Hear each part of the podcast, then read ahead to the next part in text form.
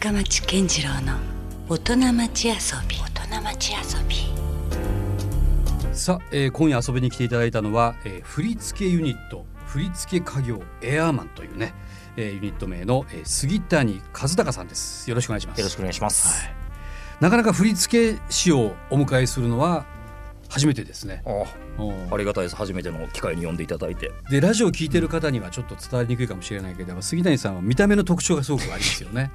あのもう巨大な帽子を、そうなんですよ。帽子がでかくて、これ髪の毛が俺、うん。こうほどくと膝下まであるんですよ。そげんあるそげんある、あ、そげんっつってうん。も博多の人間なんであれ。そう。そうなんです。だからうん。それをこう束ねて入れるためにここの鉢を大きくしてっていうのが始まりで。あそうなんですね、はい。まあある種のこうラスタマン的なこうそうです。ありますもんね。はい。ちょっと外にかぶってってもいいようなハットタイプのラスタマン的なっていうのがしかも革ジャンを羽織ってるんですけどいつうも、んうん。あそう革ジャンのイメージあった。あのねはい。まあちょっとだからそのあの話があってた気しますけども、僕はなんでそのエアマンあの杉谷さんをねあの存じ上げてるかというと、はい。あの KBC でね、はい。水と緑の物語ってキャンペーンがあって、はい。その時にあのイフサラサちゃんというね、はい陽水さんの娘さんがまあそのテーマソングをはい。出して、で振り付けが杉谷さんだったんですよね。そうなんですよ。また、えーエアーマンになんか発注が来てくださって同じ博多の人間でみんなでやろうよっていう、いやなんか。だからその時は僕ね、はい。杉谷さんが福岡出身で全然知らなくて出身は違うんですよね。出身生まれは京都なんですけど、うんうん。もう0歳の時にこっちに福岡に戻ってきて。じゃあもう意識が芽生えた頃にはすでに博多っていうか福岡にいたもうもうそうです。全然博多の記憶しかないですね。でもあれじゃないですか。すごい大活躍ですよね。いやうんありがたいことにもうあるうちにおなんかあの何でも。プロフィール拝見してたらはい。すごいなんか数々ですよ。ショーもそうですけど。まず面白かったのがうん「動くものなら何でも振り付けます」っていうね。はい。このキャッチコピーが、はい。だからこう人以外のものもってことですか？よくその発注は受けますね。これ。例えば例えばどういうことなんですか？これ。こう例えば分かりやすく言うとあのあの世の中出たあの、うん。ソフトバンクの愛あれがあるじゃないですかロボット。あロボットね。はい。あれとかは、うん。のプロトタイプの動きを作ってくれてロボットにロボットダンスを教えてくれって言われたんですよ。えじゃああのペッパー君っていうペッパー君のはい。彼のあの基本的な動きっていうのはそうなんです。杉谷さんそうなんです。マジで？実を言うと。それすごくないですか？これもうすごかったですよ。なんかかもうだからまだ開発手前の時にお呼び出されてお彼にって言われた時にまだ彼は止まってるわけですそうよね。動いてないわけだもんね最初は。彼に踊りを覚えさせてくださいって言われて。これどげんしたもんかなっていうのがあったけど一個一個じゃあどういう稼働範囲でっていうのをトライしてこう試行錯誤を繰り返してプロトタイプが出来上がった感じです。だから全く想像もしてなかったけど、はい。ああいうものにもやっぱ振付師が絡んでるんですね。びっくりしましたけどなそのオーダーが来るとは思ってもなかったの？で多分それはこの動くものなら何でも振り付けますって目打ったからもうそこに突っ込まれたんだと思うんですけど。でもね、うん。あの要はそのまもちろん踊りをロボットに振り付けならまだわかるんだけど、はい。あの基本的な動きとかあんなのまでも？そうです。あそうです。全ての動きに関してはい。ちょっと監修入ってるんだ。そうなんですよ。だからうん。大元の動きはちょっとはできてたんですけど、はい。こっから発展させる時のっていう形で、ん。だからにあのプロトタイプをこう広深めてったっていうんですかね、なんかそんな感じで基本あでも基本動作もほとんどなかったのでそれを一緒に作った感じですね。なるほどね、うん。でもちょっと面白そうなんでそこをもうちょっと掘り下げたいんはいですけど、はいはいそのそもそもだからその振り付けるっていうのはどういうことですか？ロボットに振り付けるっていうのは。例えばこの可動範囲がこうペッパー君でいうとこういうふうにしか動かないんだけど上下にはい。上半身がこう。いう動きしかしないけど、この時に例えば下がりながらこういうふうにうん左手が上がるか、上がるで戻ってまた行く時に右手が上がるかとかっていうのを一個一個うん。トライしながら打ち込んでってもらって試すんですよ。それは別にモーションキャプチャーとかではなくてまだそれ以前ね以前の段階で。はい。うん。うん。で実際にじゃああのプレゼンしてその開発者の方にうん。こういう動きできますかっていうのをうん。トライして、あできないかもしれないけどちょっと待っててくださいって言ってうん。また持ち帰ってお互い会うん。ってできました。だったり。だからうんペッパー君が成長していく過程を少し実を言うと見てた。へえなるほどね。だんだんだんだん動きがだんだんだんだん円滑になっていくそう的ななんです。そうなんです。こへれえは面白かったですね。じゃあいまだにペッパー君とかさいるじゃないですか、はい。ソフトバンクのお店行ったりとかしてもね、はい。はいうん。やっぱちょっとあれですかちょっと人 なんか親近感というか。親近感は本当は湧いてるんですけどね、うん。けどそこからいろいろとこううん。またさらにいろんな人の手を加わって、ああなるほど、あの進化してっているので、うんうんもしかしたらうちらが振り付けさせていただいたあの動きはもうもはやうんなくてそれに積み重なって別のものになってるかもしれない育ての親がいろいろやっぱいるわけですねそなんですよ、こにはね。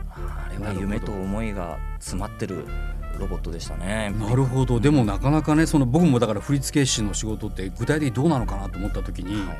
かなりだから多岐にわたってるイメージなんではい。面白いですよね。そうなんです。嬉しいんです。そしてね、まあこの輝かしいあのプロフィールで言うとですね、はい。えー世界三大広告賞。はカンヌ国際広告賞。そしてワン賞、クリアアワード、はい。すべてこれグランプリ。はい。これすごくないですか？これも。これは嬉しかったですね。これが要は CM ですよね。これあの初めてウェブ CM で、うん。あのユニクロさんのユニクロックってあーはいはい。24時間女の子が踊り続けるっていう企画で、ったあった。はい。うんうん。それで、うん。まだウェブの黎明期だったので、うん。とにかく予算は少ないけど好きなことやっていいよっていう話で、うん。で児玉雄一ってあの今椎名林檎さんの旦那さんの,、はい。あの監督と俺とはいあともう一人プランナーがいてその3人でとにかく24時間踊らせ続けなきゃいけないし、うん。条件はうん。あの時計の時報でうん。女の子が踊る、うん。24時間。うん。それそれ以外はもう好きにやってくれって言われて、うん。結構な無茶ぶりで。それ24時間だって振り付けるのってなかなかありえないですもんね。大変です、ね。うん、ないくらあっても数が足りんけん、うん。あのーとりあえずは同じ踊りをうん。パーツを分けて取っていこうっていう話になって、で今度監督と話したのはじゃあこの踊り僕はあのうん足フェチなので、うん。その踊りは足だけ取り取りたいですとか、うん。あじゃあ俺はお尻フェチだからお尻からっていう一個の振りを何個も何個も、うん。あの取り方を変えてって、うん。まあ、数増やして。うん。でそれけどかける何パターン作ったかトータルで1000とか2000近くは作りましたね。だから24時間踊らせるためには、はい。それどんだけの何時間かかったんだろうっていう話ですよね。もうめちゃくちゃかかりましたね。ねでも面白かったです。それでうん。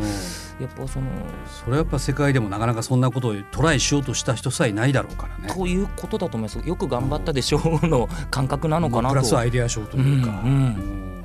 けど、ね。ありがたかったです。これでやっぱりうん。ずっとあの少しずつ振付家業エアマンっていうのを知っていただく機会にはなったので、はい。うん。まあ、そのユニクロのやつがいわゆるこう世界最大広告の賞全部グランプりましたね。取ったということですよね。日まあ、これで一気にやっぱりそのエアマンとしての名前もすごくあれですか、世に知れ渡る。そうですね。きっかけにはあのそういうクリエイティブな方たちがうん。よく知ってくださるようになって、うん。なんか一緒にやってみないっていう機会が増えるようになりましたね、うん。2008年以降。まあおそらくねだからそれまでにも振付師という人はね、うん。少なからずいたと思いますし、はい。はい。そんな中でね、はい。また新たなジャンルというか。そうなんですもともとそのバックボーンっていうのはどんな感じなんですか、もともとですねうん。もともと一番最初こっちにしおおる時は、うん本当に踊りのおの字もなかったんです。それこそあの博多って、まあ、ストリートダンスの文化のまあ地域じゃないですか。ななかなか福岡盛んですよねね。それをこうこっそり見るぐらいの感じだったんですよ。うんうん。でまさか振り付けをやるとは思わんで高校,、高校卒業した後に、はい。えー大学京都に行ったんですけど高校までも全くやってないんですか？高校までも全くやってないです。おもちろんスリラーとかを見て一生懸命コピー完コピーはずっとしてたんですけど、人と何か人に見せるとか、うんうん。人と一緒に踊るとかっていうことは一切なくて、なくて、うん。でだ高校卒業してうん。大学入って、うん。大学生活があまりにもあの京都の地がうん。生まれな生まれは京都なのに案外馴染まんで、あそうなんや。博多戻りてえなと思いながらもいや出てきたものそんなすぐ戻ったらいかんなっつって思って本ばっかりこう読んで過ごしとったとですよ。うん。うんうんたらある日友達が「お前そげに暇しとんやったらさ、うん。そんなに暇してるしてるんだったら、あのしお芝居でも一緒にやんない?」って言われて、うんでお芝居を一回うん。大学在学中にやったんですけど。それは演者として？演者としてです、そしたらそれが思いのほか面白くって、面白いやもうもっとやりたいもっとやりたいって言った頃にその誘った本人たちはうんもう就職活動で。うん。でだんだんだんだん周りにあら演劇人がおらんくなって桃源賞って言って結局俺芝居やりたいなと思って就職もせぬまま東京にただふふらっと出たんですでもそれはあくまでもその演劇の延長線で考えてたんでしょ？そうです。はい。おうおう。で演劇をやる、えーいざあのやろうと思って、うん。で最初にあの俳優の布施宏さんとか、はいはい。ふっくん渋垣隊のふっくんとか、はい。その辺の人たちとロックミュージカルのグループを作ったんですね。そこの旗揚げメンバーで入って、うそこで、まあ、踊りっていうものをひ、うん。ひ一緒にみんなと踊るっていうことを経験しつつ、うん。脚本演出の方もずっと俺が裏側でやってたんですよ、はいでそれでやってる間になんかもう少しストレートプレー寄りのことをやりたいなと思って、うん。書いてたら、まあ、お前面白いけど多分俺らとは方向性違うから一回別のもんやってみればっていう話になって、うん。離れたメンバーがあって集めたのがエアーマンなんですよそれが演劇集団エアーマンっていう名前だったんです。なるほど。もともとだから振付師の集まりではなかったんですね。ないない状態だっおうおう。でそこでじゃあいざお芝居をやり始めても、うん。やっぱなかなかうん。お客も入らんで変な話もううん。だんだんいろんなお金で借金で首が回らんぐらいの演劇も大変ですもんね。人がたくさん関わらなきゃいけないし。そうなんですよ。お金もかかるしね。そうなんですよ。うん。でそれでやっててどうしよう。うん。で少しでも借金減らすためにって言って、うん。ライブハウスでうんお芝居やれば照明音響代はグロスになるから、そうね。だからうん。もしかしたらちょっとだけうん。首が回るようになるかもしれんと思ってうん。ライブハウスでお芝居をやり始めたんですよ。なるほど。それ面白いですよ。そのきっかけも。そう。けどやっぱりライブハウスでその当日オペレートの人たちなので、うん。じゃあこのセリフで要暗ゆっくり暗転とかそれは難しいかでもきないので、ううんわどうしようこれ。うんライブハウスに合わせた環境づくりをしようと思って、うん。とにかくん。音楽に合わせてビカビカやるのは、もうプロフェッショナルな人たちやけんじゃあとにかく音楽を増やそう。うん。もともと結果芝居の中にダンスが1曲ぐらいの劇団だったんですけど、うんうん。それをダンスの間をセリフでつなぐみたいな、うんもうとにかくダンスメイン音楽セリフ音楽セリフみたいな構成にライブハウスの状況に合わせて作ったんですよ。そしたら不思議とお客さんがなんかライブハウスでお芝居やる変なやつらがおるっていう話になってでお客が入り始めてうん。ではだんだん入りきれんくなってきたけんじゃあまた劇場に戻そうかって思ったんですけど、それうん劇場に戻してもまたもうちょい面白いことできんかなと思って、うん。当時のあの J ヒップホップが流行り始めた90、まあうん。56年以降ぐらいからのクラブってたくさん渋谷とかにもあったんですけど、うん。その渋谷のうん。クラブにそのもうもう持ち込んだんですよその演目を。うん。ライブハウスでお芝居をやるという変な集団がいるっていうのがクラブに参上した。でそこにさすがにまだキャパシティ的に人、うん。あのうちらだけでは埋められんかったからですね、なんかいろいろいろんなこうグループヒップホップの当時のグループとか、うんうん。それこそまあ今俳優さんとか、から堺雅人とかもはいもともと堺雅人ってお芝居仲間だったりしたんですよ。おまあもちろん演劇から入ってるでしょうからね。そうなんとかアンガールズさん売れる前のまだアンガールズさんとか、うん釈迦さんとか当時、うん。その辺の人たちをごちゃ混ぜにして、うん。イベント形式にうん。やってオーガナイズをするように今度なったんですよ。ほただそれがもう変な雑多なその辺のおばあちゃんの朗読とかの人たちも呼んで一緒にこう雑多なイベントがやりよカオスな感じですね。いやう。んそうなんです。う。んでまだそれはお客があのチケットを買ってくださってうん。集まるっていうまだ時期だったので、うん。世代的に、そこにいろいろ人がわんさか集まり始めて気づいたら3000人超えるぐらいのイベントをやるうん。羽目になって芝居からだんだん遠のいて俺 MC をやり始めたんですよ。いろんなことをじゃあそうなんです。ね経てっていうか。そうなんです。そしたらそこにテレビのプロデューサーが見に来て、うんあの真面目に振り付けやってみないって言われて、うんあやってみましょうって言ったのが実を言うと「ポンキッキ」って子供番組の振り付けなんですよ。ですごいねそのまたその人の一言がじゃなかったらそうなんですよ。今は何やってるんだろうっていうこれ多分クラブのイベンターになってますね。あそうなんだ。当時新木場のコーストっていうところができる時でうん実を言うと初代オーナーやれって言われてたんです。よあやってみない。まあそれはそれでまたね面白い人生人が生やったかもしれんでうんうすけど、ん。その時にあのたまたまクラブイベントに見に来てたのがあの菊口真由美って自分の相方がいるんですけど、はいはい。で彼女がそのちょうどそのプロデューサーから振り付けやってって言われるのと同じタイミングぐらいに私うん。本当に振付師になりたいんだけど、うん。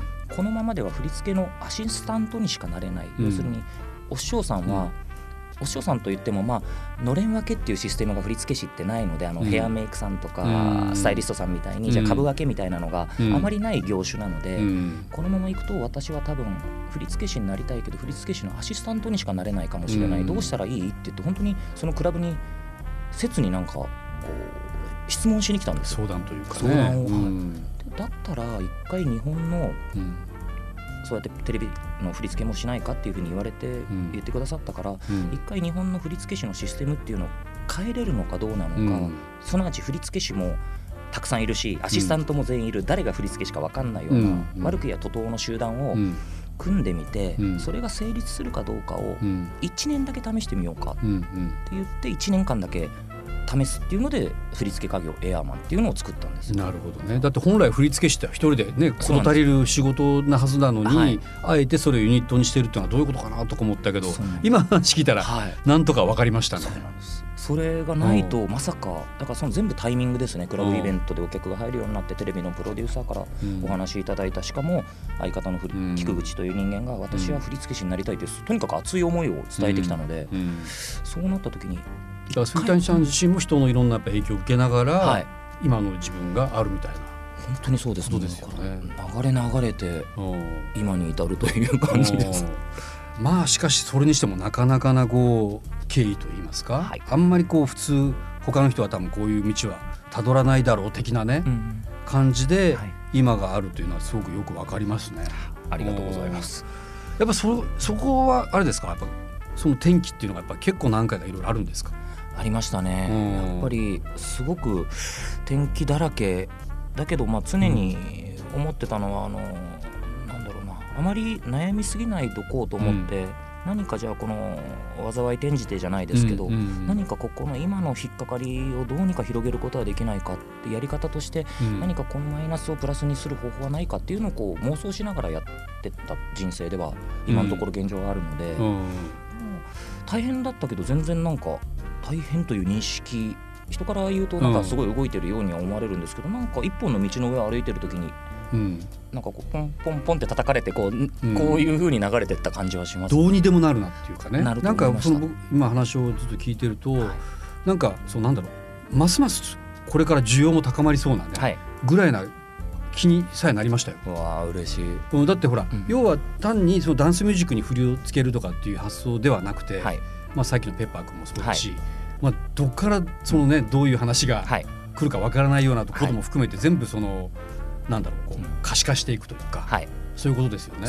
でましてや今はもうそういうなんだろうこう YouTube も含めていろいろ映像がねはい。もうどんどんどんどんこう僕らにとっては当たり前のようはい。なことになってきてるじゃないですか。はい。でそこのメディアがどんどん増えていけばいくほどおそらく杉谷さんみたいな仕事をする人っていうのがねますます必要性がそうですね。そんなよあの感じは実感としてありませんもん。もう実を言うとあって、うんうん。で振り付けユニットにしてよかったなっていうのがやっとあ逆に答えが返ってきたんですけど。というとどういうこと具体的には？やっぱどうしても振付師ってまだうん。正直言うと振付師だけで食べてるうん人ってうん。言っても10人もいないぐらいの数えるしかいないでしょうねそうなんですよ。本当ね。で独占企業になってしまうことはまあ足ではないんですけど、うんうんもう少し分母を広げないと、うん。ちゃんと振付師っていうのが職業としてうん。もっと認識してもらわないと、うん。なんていうんですか例えば今ダンスが2012年から中学校がダンスああ習慣になったんですけど、校教育のまで取り入れられてますから。だけどダンスをかじった人間はいるんだけど、うん。なかなかアウトプットの場所が少ないなと思ってバックダンサーになるとか自分がパフォーマーになるとかうんぐらいしかない状況なので、うん。逆にその職業選択の一つとしてうん。振付師って職業あるよっていうのを言いたいなっていうのがずっとあって、ユニットにしたことによって今うん若い一番若いメンバーって15歳が入ってきてるんですよ。え？そうなんです15歳って言ったら中3ぐらい？高一ですね。高一。はい。そいつがセーラー服を着て、うん。あの普通に現場にやってきて、いやうん。こっちで革ジャンをうんトイレで着替えさせてうん現場に向かうんですよみんなで。でそういう風になった時に単純にうん。こうちゃんとやっぱりエアマンとしての仕事をやらなきゃいけないから、うん。彼女たちも彼らもすごい一生懸命うん。本当に高田本当に高校生ぐらいがうん。タレントさんに教えるっていうことをリアルに経験してできてて、うん。実を言うとそういうのでみんな入りたいっていうふうに言っていろんな人が最近集まってきてってことはうちらの世代では無理なことがうん。彼女たち彼らの世代でうん。できるかもしれない。それを一番最初に近くでユニットとして見ることができるかもしれない、うん。で彼女たちがちゃんと次のえ未来に向けて振付師っていうものを広げていけるかもしれない、うん。それの手伝いができるかもしれないユニットでよかったなっていうのが今やっと落ち着いてきたんですよ。話が。そのやっぱ中でもいろんなこう得意分野とかもある出てくるだろうしね、はいそうなんですよ。その世代特有のまたあると動きみたいあるとなのもね。思います。はい、それはだからその個人個人でやっていくよりは、うん。ある種グループ化してた方が、はい、よりそれを相対的に表現。できたりとか。そうなんです。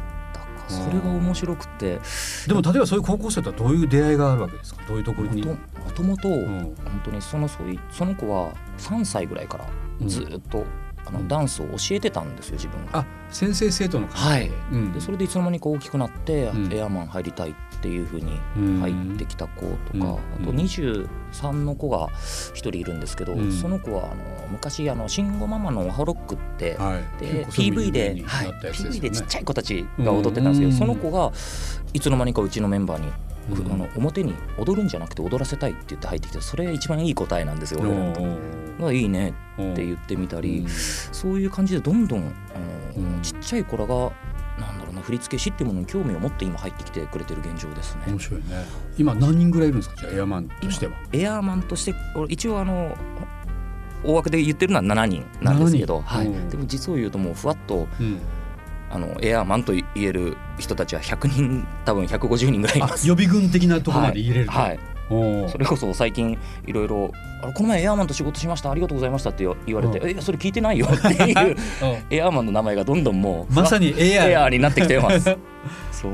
へえそうなんや。そうなんです面白いねこれだからエアマンとしてもなんかできるかもしれないよね。はい。その振り付けることだけじゃなくてね。できると思います。今度はまた逆にこの表に出ることも。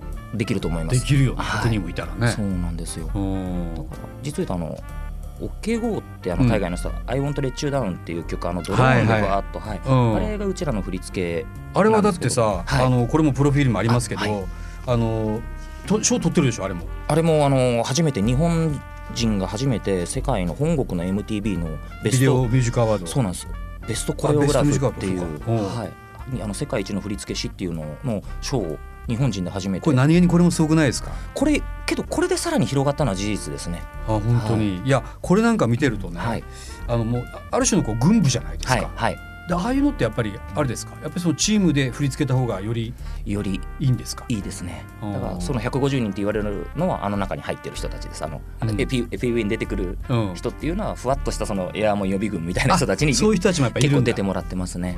いやだってあれって、はい今だったらさ、うんなんかもう CG でごまかせたりするでしょ。はいはい。あれはあれ人力ですか？一切ないんですよ。すごいねあれ。あれはもうだから面白いんですよ。OK 後のダミアンっていうのがうん有能なまあディレクターでもあるんですけど、はい彼がとにかく条件としてはうん。ワンカット、うん。必ず彼らってワンカットで撮影するんですけど、ワンカットってのはポイントなんですね、はいポイントです。うん。であと楽器を持たない。うん。演奏、ビデオの中で楽器を持ちたくない。うん。ていう。本当はやってる人たちなのに、そうなんです、うん。そうなんです。うん。で最終的にあの時にはドローンを使いたい、この3つだけでうん。あとはどうぞって。そのユニクロと同じようなオーダーで結構テーマはシンプルであとどうぞっていうふうにうんあのお願いされた状態だったんですけど、うん。うん、それでやるためにはやっぱりこう一個一個自分たちの中でそれこそあの俺は最初に振り作ったのはバルタン星人のにたくさんちっちゃい人形をたくさん持ってたんですけど、うんうんそれをスタジオでこういう風にやってさって言ってうん。メンバーに。うんやっても全然わかんないんですけど、うん。いやこういう風にしたいんだよってこの丸が、うん。うんあの広がって2本になってみたいなことを、いやそうあれだからねい。結構説明するの難しいやろうなと思いながら僕も見てましたけど。難しかったですね最初に3人だけでビデオを撮ったんですよ。あの、うん。最終的には2500人ぐらいになるんですけど、うん。3人でプレゼンビデオを撮って、うん。ダミアン OK 号にアメリカに送ったら、うん。全然わかんないよっていや言われて。3人じゃあの世界はもう表現しきれないよね。そうなんです、そうやりながらちょこっとずつ人数増やしていって、うん。で最終的には撮影場所に全員集まって、うん。そこでもうとにかく細かくこうここからここまで動いてっていうのだか。らよく細かく見るとバミリとかたくさん貼ってあるんですよ。うん。これテレビとかだったら今ね片やで映像とかではいワイプとかで見せることできるラジオだけにちょっとねこれぜひ皆さんぜひ。あの YouTube とかでも見れるから全然見れまこす。はい。この「I want let you down」はい。OK5 のねプロモーションビデオはぜひこれ見てほしいんですよね。であのラブ FM のリスナーだったら馴染みのある曲でもあると思うんですよ。おそれこそ一昨年ねラブ FM のラブ FM フェスティバル。はい。でえーなんか一文字を作ったという。そういうなんか言わわれのある一曲みたいですよこれ、へうん、だからこれが実はこのステーション的にはかなりヘビーローテーションしてたというあ。一曲でもあるので。ありがとうございます。ぜひ、うん。そうなんです。ねあれはどのぐらい時間かかったんですかあれって？あれも結局全部で作ったのは制作期間は3か月ぐらいは。やっぱそんくらいかかるんだ、はい。うん、かかるよね、うん、撮影自体はトータルで4日ぐらいですあそれでも4日間でできましたか撮影はでも4日のうちの3日間が雨で、であの乗り物がこうなんかあのセグウェイのあのそうです。あれがついてないやつ。手が手を持ついてないようなねそんなやつでした。あのユニカブっていう乗り物なんですけど。ユニカブ。はい、それが基本野外屋外でうん。乗る,、乗るのはもう禁止っていう状態で。で雨降っちゃうと、ん。一切もう外に出せないっていう状況だったんです、電子機器だけにね。そうなん。です、3日間ずっと雨をただまって、うん。最後の日に1日だけ晴れてうん。そこでやったから実際は10テイクぐらいしかやってないんですほぼじゃあ一発撮りに近いぐらいな。の感じですすごいですね。まあだからその辺の緊張感も含めてあれにはへ現れてるのかもしれないですね。あれは怖かったですね。できんかったらどげんしようってこんだけ人数たくさん集めたけど。いやでもなんかねやっぱそのエポックメイキングなっていうかところどころちゃんとあるじゃないですか。ユニクロもそうだし、はい。そのアイオンプレチューダンもね、はい。なかなかこれはエアマンの代表作になってるんじゃないですか？そうですねありがたいことに。うん。なんかやっぱそれで皆さんなんとなくエアーマンっていうのがいるっていうのは分かってくださって、ねはい。あとなんか例えば僕らが一般的にあこれエアマンなんだっていう、うん。なんか分かりやすいものって何かあったりします？他に。えーっと例えばあの生き物係さんの「ジョイフル」ってはい。踊り、はい。あの Joy Joy ってやってみんなで踊るやつとか、うん。あの PV とかでも出て PV でもはい、うん出てくるやつ。ですはい。うんうんで CM にもなってたんですけど、はい。はい。とかあとは何があるかな、えっとそれも、えっとうん。初めてまたこれも動くものならっていうところに戻るんですけど、ハイジがアルプスの少女ハイジが踊った CM があるんですちょっと待ってください。あれアニメーションじゃないですか？アニメーションに、うんあの踊りをこう全部うん。うんあのモーションではなくて、ううんちらが踊ったものをアニメに起こしていくっていう作業をしてくださったんですけど、それがあの家庭教師のトライって言ってああのあれも結構シリーズじゃないけど、はいそうなんたくさん流れてますけど、はい。うん。それで初めての Shake It Off Shake It Off ってあの、うん。えーっとあの方ですね。あのテイラー・ステイラー・スウィフトさんうん。の曲を使わさせていただいて、ハイジが踊るとかっていう、うん。あれも結構世の中には流れてると思いますね。へえあじゃあ結構やっぱ間接的にはもう見てるじゃないですか僕ら。エアマンそうのお仕事は。ですね。あとあれです、あのフランソワこちらのうん、パン屋のフランソワの CM とかもちょこちょこやらさせていただいたりしてます。こっちそのいわゆるこうローカル的なのも結構やったりですどんどんあのこっちに戻ってきて俺月の半分ぐらいこっちにいたいっていうマジでのがあって。それなんかまたこう原点回帰じゃないけどなんかいや今やほら、はい。ある種世界に踊り出ようとしてるのになんでまたあえて福岡に？いやあのうん。逆にそのさっき言った若いメンバーも、うん一人でちゃんと現場行けるぐらいになってきたので、うん。東京自体はうん。その複数34人で全然回せるんですよ。エアが勝手にやってくれる、はい、勝手にやってくれる。みんなマンの俺は、もうエアーそっちでマンの俺は、うんもうもしかしたら福岡で、うん。もう少しあのもともと一番最初にやりたくて、うん俺10年前ぐらいから福岡にも営業かけてたんですけど、うん地場の地方 CM で、うん。それこそみんな口ずさめるうんものってあるじゃないですか、うん昔から流れてる。ね。しかも長いロングラムのやつありますもんね CM もね。はい。うんうん。それにうん。実を言うとあのリニューアルで踊りを加えて新たにしあのバージョンアップさせ,、ま、させてみませんかっていうのを結構いろんな代理店さんとかにもうん。営業に行ってるんですけどうん。最近それがちょっとずつ引っかかってきてそういうことをやってなぜそれをやりたいかっていうと、まあ、おじいちゃんとかおばあちゃんが歌って孫が踊るみたいな別のコミュニケーションツールの一つになるなと思って。なるほどね。だから本当にそのみんなが知ってる曲でうん。こ、まあうん、子供が踊ってるみたいなのができればうん。一番いいな。でまずは福岡からうん。全部俺が口ずさめるものからやっていきたいなっていうのがあって実は福岡に今戻ってくるようにしてます。なるほどね。はい。まあそういうこう確かにこう世代を超える可能性は、はい、例えばそういうまあダンスもそうだし、はい。なんかありますよね音楽っていうのはねその力がね。絶対にあるなと思って、うん、ましてやそれがそのもちろん杉谷さんの地元っていう意味でもあるし、はい。なんかそのある種のこう東京みたいなとこよりは、はい、なんか福岡のようなねそうなんですこうちょっとこうこうローカル感あふれる人肌のねそうなんです。体温が伝わるようなそうなんです。場所の方がよりそれは分かりやすく伝わるのかもしれないですね。はい。はい、うちの強力なそのはい支援をしてもらってるスポンサーにはい。一つに東運堂ってにわかせんべいとかもいるうわそういうところとかちょっと。一番に来て俺必ずうん。あのプレゼンの中にうん。全部入れさせていただく、あうん。のにわかせんべいは本当にやりたいですね。それちょっと持ちかけようか。お願いします。それは嬉しいそしたらこの番組きっかけからまたそういうなんかね広がりが、本当にそうです。ね、生まれるかもしれないですもんね。わあ嬉しい、うん。いやいやなんか結構ねやっぱり改めて、まあ、僕らのその刷り込まれてるじゃないですか、はい。せんべいっていうのはね、そうなんですよ。あのごめんとかもそうはいだし、はい。あれこそまさにロングランでずっと CM が合ってるようにね、はい。